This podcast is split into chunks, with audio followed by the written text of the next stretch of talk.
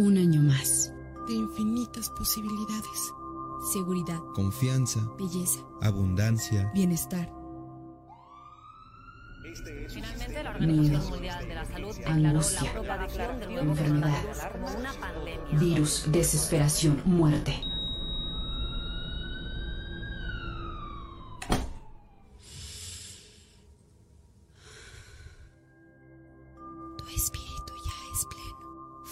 Bondad, luz, Renacer.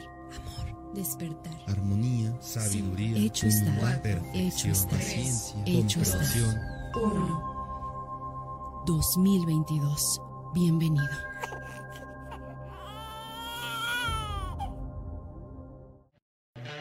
Valor agregado, Logística verde, control de calidad, crecimiento. cadena de suministros.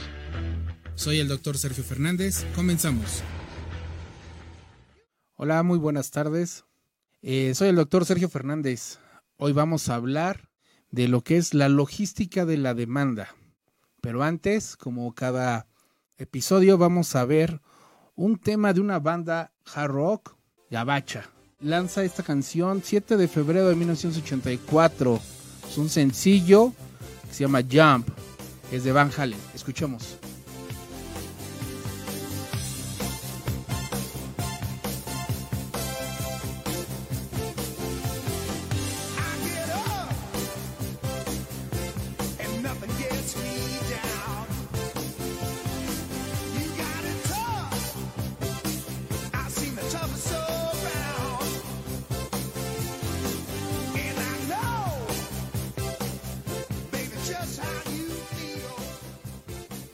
Bien, después de haber escuchado esta verdadera obra de, de arte, esta verdadera obra de rock, vamos a iniciar con el tema de lo que es la cadena de suministros, una partecita que se llama logística de la demanda.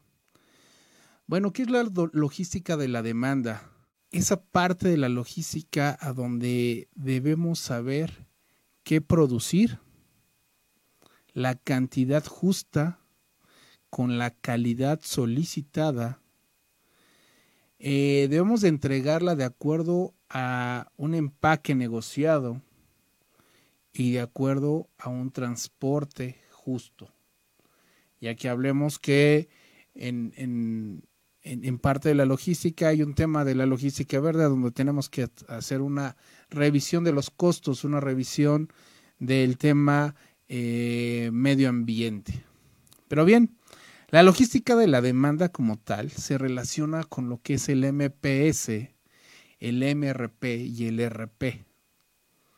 Como base fundamental es el MPS, el Plan Maestro de la Producción, a donde vamos a tener esa colaboración de varios departamentos como es control de la producción, como es la misma producción, la logística, compras, ventas, a donde haciendo uno solo vamos a poder generar este MPS para entregar las demandas adecuadas en el tiempo adecuado a nuestros clientes. Pero bien, ¿cómo vamos a hacer este, este desglose? Bueno, eh, donde cuando la negociación de esta de estas demandas la tenemos que generar por el área de ventas. Esta área de ventas a donde por medio de un contrato de compraventa internacional se va a, a hacer este convenio. Que quede claro que este contrato de compraventa internacional eh, debe tener unos puntos principales medulares como es la cantidad de piezas de todo el proyecto, el precio en que está negociado, eh, el Incoterm y la moneda, el tipo de moneda. Estos cuatro puntos son bastante importantes en el contrato de compraventa internacional, porque ya con este contrato de compraventa vamos a o van, o van a poder generar el área de ventas un documento que se llama orden de compra. Esta orden de compra nos va a ayudar, junto con el contrato, para poder empezar a realizar toda esta interacción logística, a donde la logística eh, de servicio al cliente por un lado y por el otro lado el, área de compras van a revisar ese contrato y se va a poder plasmar con un programa de entregas, un PDE, y vamos a poder realizar esta planeación que puede ser con un del JIT o con un del Ford. Cuando hablamos de un del JIT o de un del Ford, eh, vamos a marcarlo así. Un, en, el área de compras, el del, Fo- el, es un documento donde viene toda la planeación de todo el año. A donde en todo el año se va eh, teniendo esas cantidades, las 52 semanas, va a haber un periodo congelado y un periodo de proyección.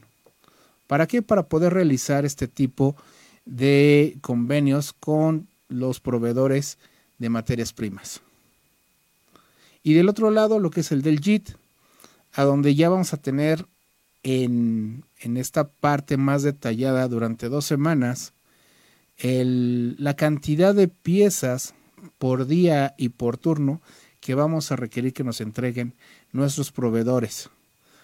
Eso también va muy de la mano dependiendo del contrato que hayamos generado con el cliente y que las órdenes de venta que tengamos con nuestros proveedores. ¿Por qué? Porque, bueno, depende de la ubicación geográfica de proveedores, depende de lo que es la- las políticas de inventario que tengamos y también va a depender de toda la cadena, de todos los empaques y embalajes para traer todo lo que es la materia prima. Pero bueno, ya que el área de compras genera este del Ford con sus proveedores para traer el material, eso va a ir de la mano de acuerdo al MPS.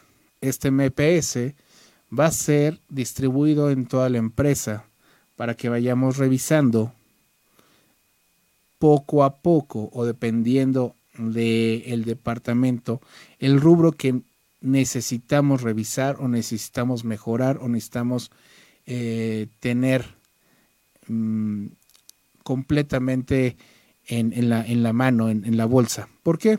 Porque el MPS, por un lado, se lo entrega a control de la producción a producción para saber qué piezas van a producir, en qué maquinaria, en qué herramienta y cómo lo van a producir, con qué capital humano.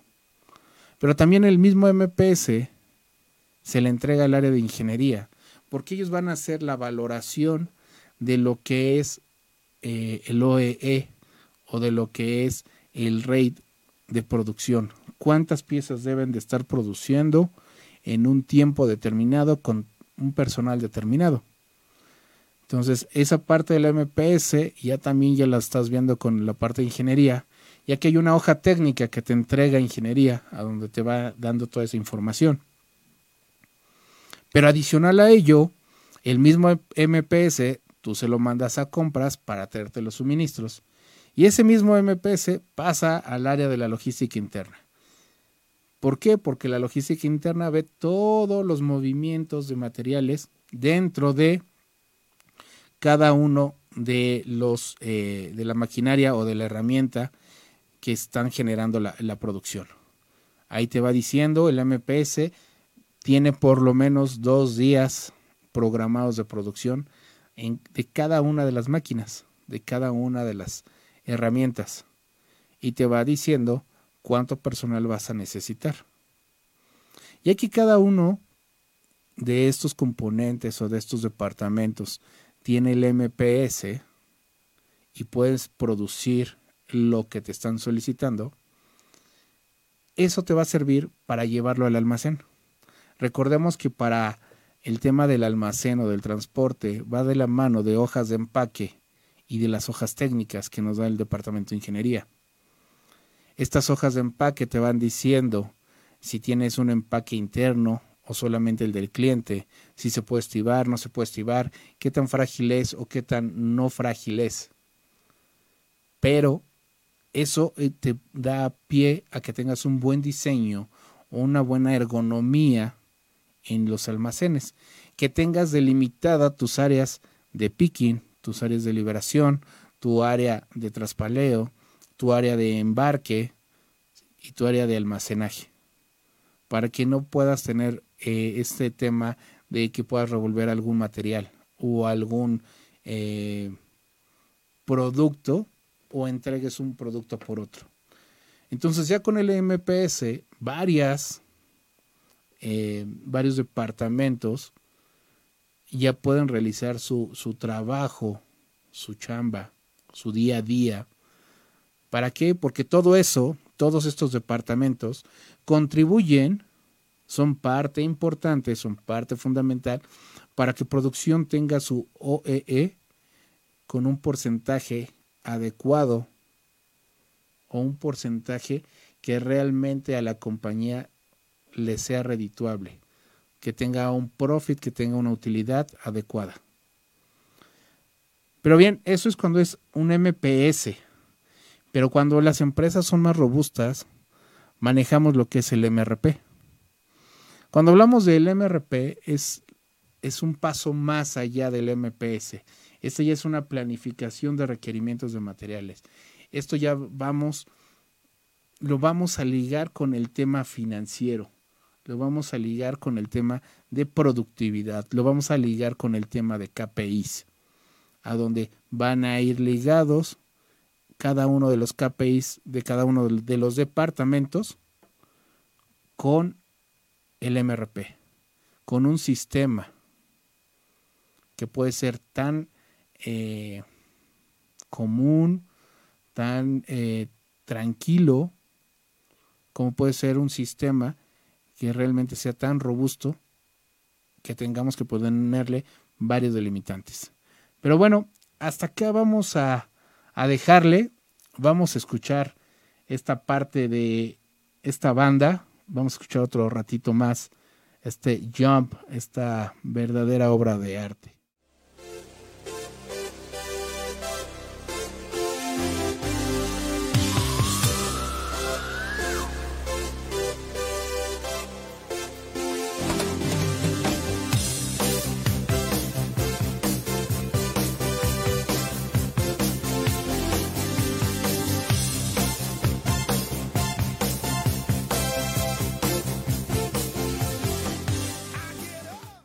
Pues bueno, después de ver lo que es el MPS y el MRP, debemos de tener bien, bien cimentado que el MPS nos va a ayudar en muchos departamentos. Pero hay tres temas muy importantes con el MPS que nos van a repercutir en lo que es la logística de la demanda. Número uno, el, tema del, del MPS para realizar los cálculos en las estivas para sacar lo que es el, el, el, fulfillment del almacén, el diseño del almacén, qué tan caótico va a ser o qué no tan caótico va a ser nuestro almacén, por un lado. Por el otro lado, el tema de la logística interna. Ese es algo muy importante porque es el que su, surte o suministra cada uno de los materiales a las herramientas, a la maquinaria. Este punto muchas empresas lo toman eh, hasta cierto punto sin la importancia adecuada.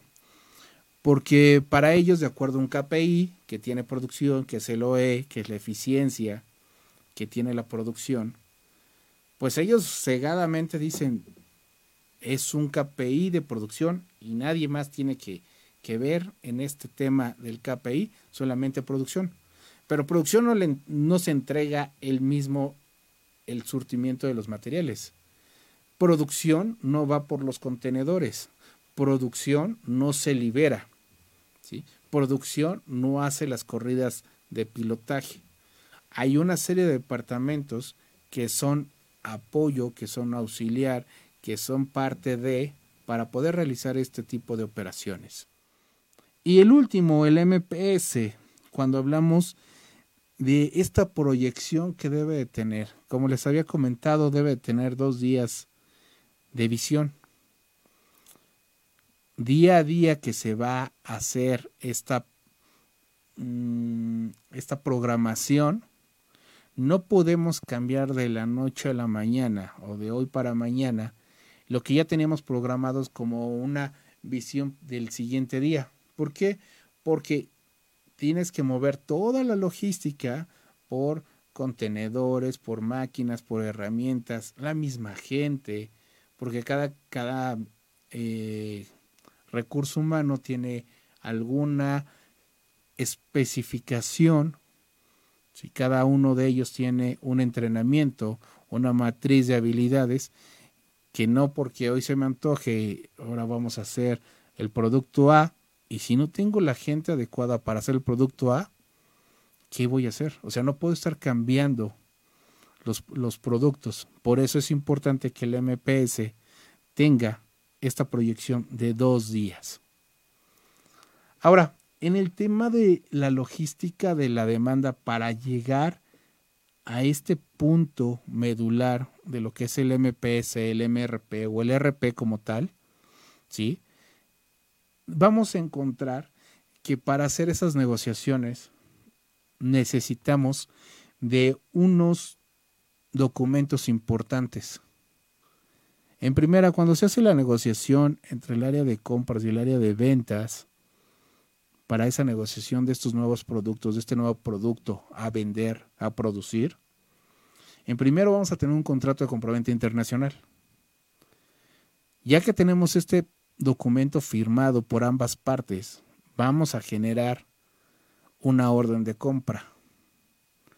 Claro, el contrato de compraventa hay que tener bien, bien claro que con letras bien chiquitas te van a decir el suministro del material va de acuerdo a un PDE de la logística.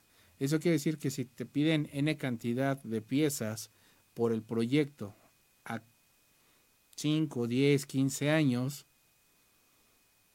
no vas a dividir la cantidad total entre los años, entre los meses y dices, bueno, tantos meses, en, eh, cada mes me están solicitando tal cantidad. No, no se puede así. Por eso necesitamos lo que es el PD, el programa de entregas de la logística. Eso va a ir de la mano con la orden de compra.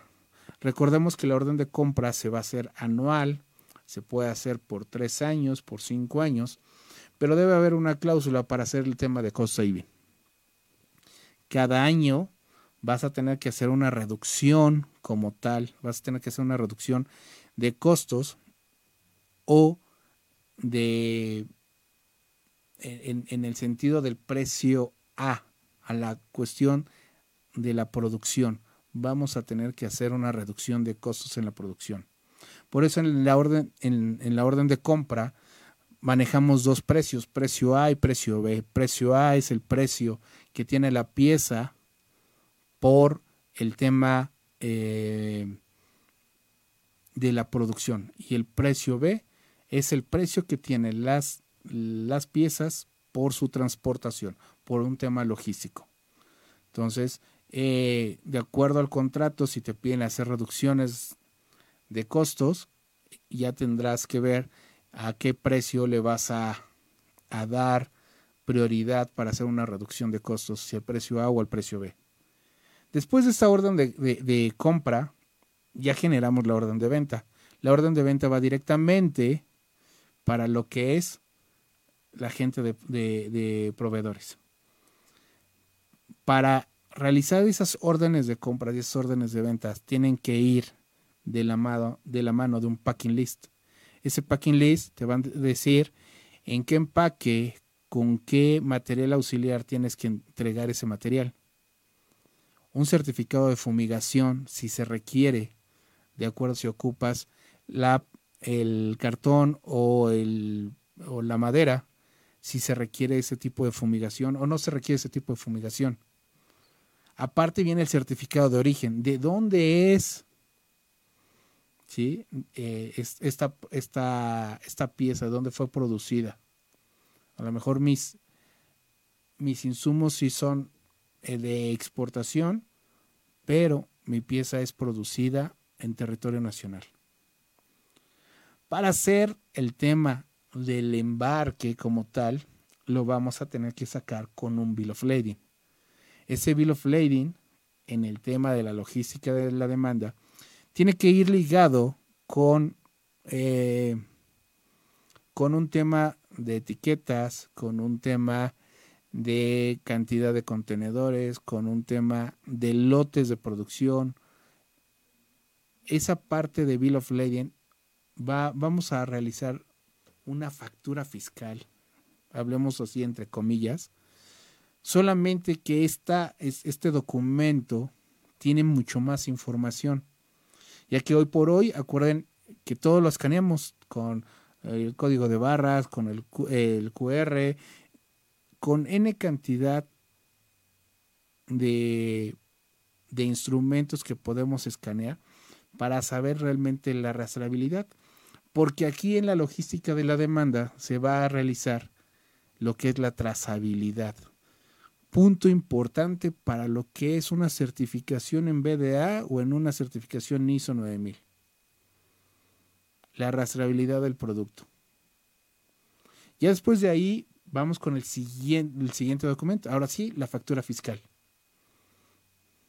Y ya que tenemos toda esta cantidad de documentos, nos vamos a ir con el pedimento. El pedimento va a ser cuando necesitemos exportar los materiales.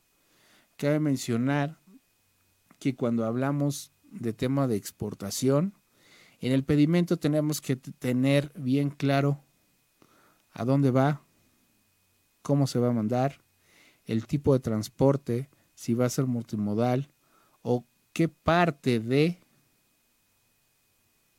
se va a poder realizar o cómo se va a poder realizar. Entonces, en el pedimento vamos a localizar el Incoterm. Que queda claro, bueno, eso lo veremos en otra ocasión, pero acuérdense que el Incoterm lo, lo dividimos básicamente en terrestres, marítimos, ferroviarios, aéreos. Hay Incoterms que son exclusivamente marítimos. Son condiciones de negociación. Son condiciones para poder exportar los materiales. Bien, si no vamos a exportar materiales y de todas maneras vamos a hacer la venta en territorio nacional, no va a haber un pedimento, pero sí necesitamos colocarle a cada uno de los embarques una factura fiscal, un bill of lading, un packing list, un certificado de fumigación cuando es territorio nacional.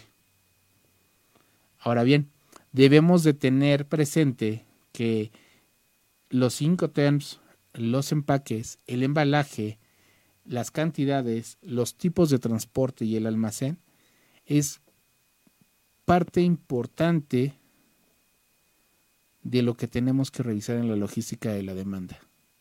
Básicamente la logística de la demanda como tal, tenemos que revisar el producto, la cantidad del producto, la calidad del producto que fue negociada, entregarla en tiempo y forma. No hay de otra. Eso, eso es la logística de la demanda. Llegar con el cliente, con el producto que me solicitó, en la cantidad que me lo solicitó, con la calidad. Si tú por ayudar o mejorar le pones algo más a un empaque, a un embalaje, no, no vamos a cumplir ese requisito. Y el cliente podemos tener una no conformidad.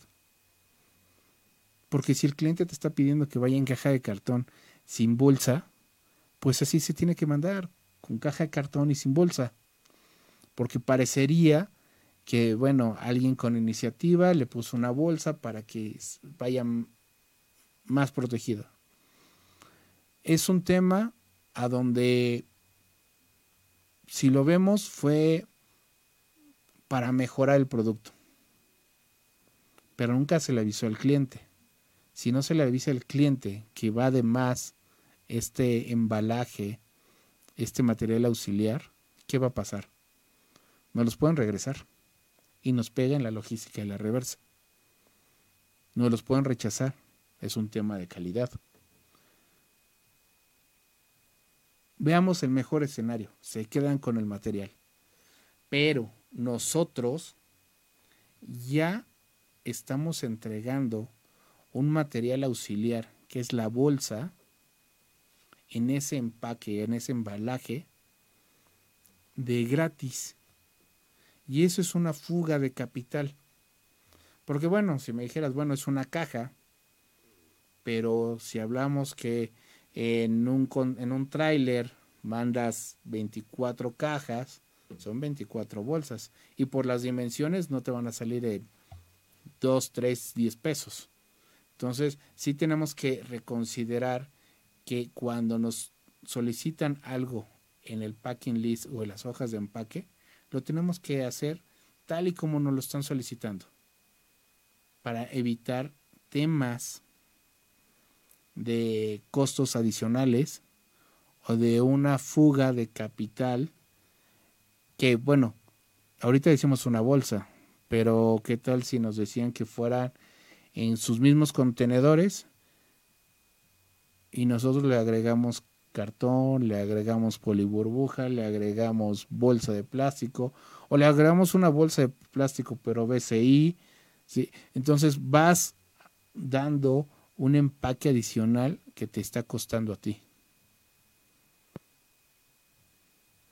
Pero bien, esto es la logística de la demanda como tal. Tenemos algo muy importante cuando se habla de una logística de la demanda en lo que es nuestra cadena de suministros. Si la logística de la demanda no está aterrizada, no está fundamentada, y esos departamentos que comentábamos, como control de la producción, que aunque es control de la producción, pero le pertenece a logística, la logística como, como tal, en, en almacenes, en el tema de, de customer service, en el tema de la logística interna, la misma producción, la gente de ingeniería, la gente de ventas, la gente de compras, si no trabaja con una sinergia, esta logística de la demanda se va a volver caótica. Y cuando se vuelve caótico el tema de la logística de la demanda, estamos casi seguros que vamos a tener un tema mayúsculo con el cliente. Porque seguramente no le vamos a entregar en tiempo, vamos a, a bajo embarcar, vamos a sobreembarcar, vamos a, vamos a hacer una serie de actividades que no deben de ser, que no están permitidas por la inexperiencia, por la ineptitud o realmente porque no sabemos hasta dónde llega nuestro trabajo y cómo repercute con el cliente. Podemos perder al cliente, podemos perder el trabajo. Entonces, la logística de la demanda, tema principal, fundamental en la cadena de suministros. Y con eso nos quedamos. Logística de la demanda es un tema fundamental en la cadena de suministros que nos va a ayudar a la planeación de los requerimientos del cliente. Y con eso me quedo, me despido. Soy su amigo, el doctor Sergio Fernández. Nos vemos en el siguiente capítulo. Gracias.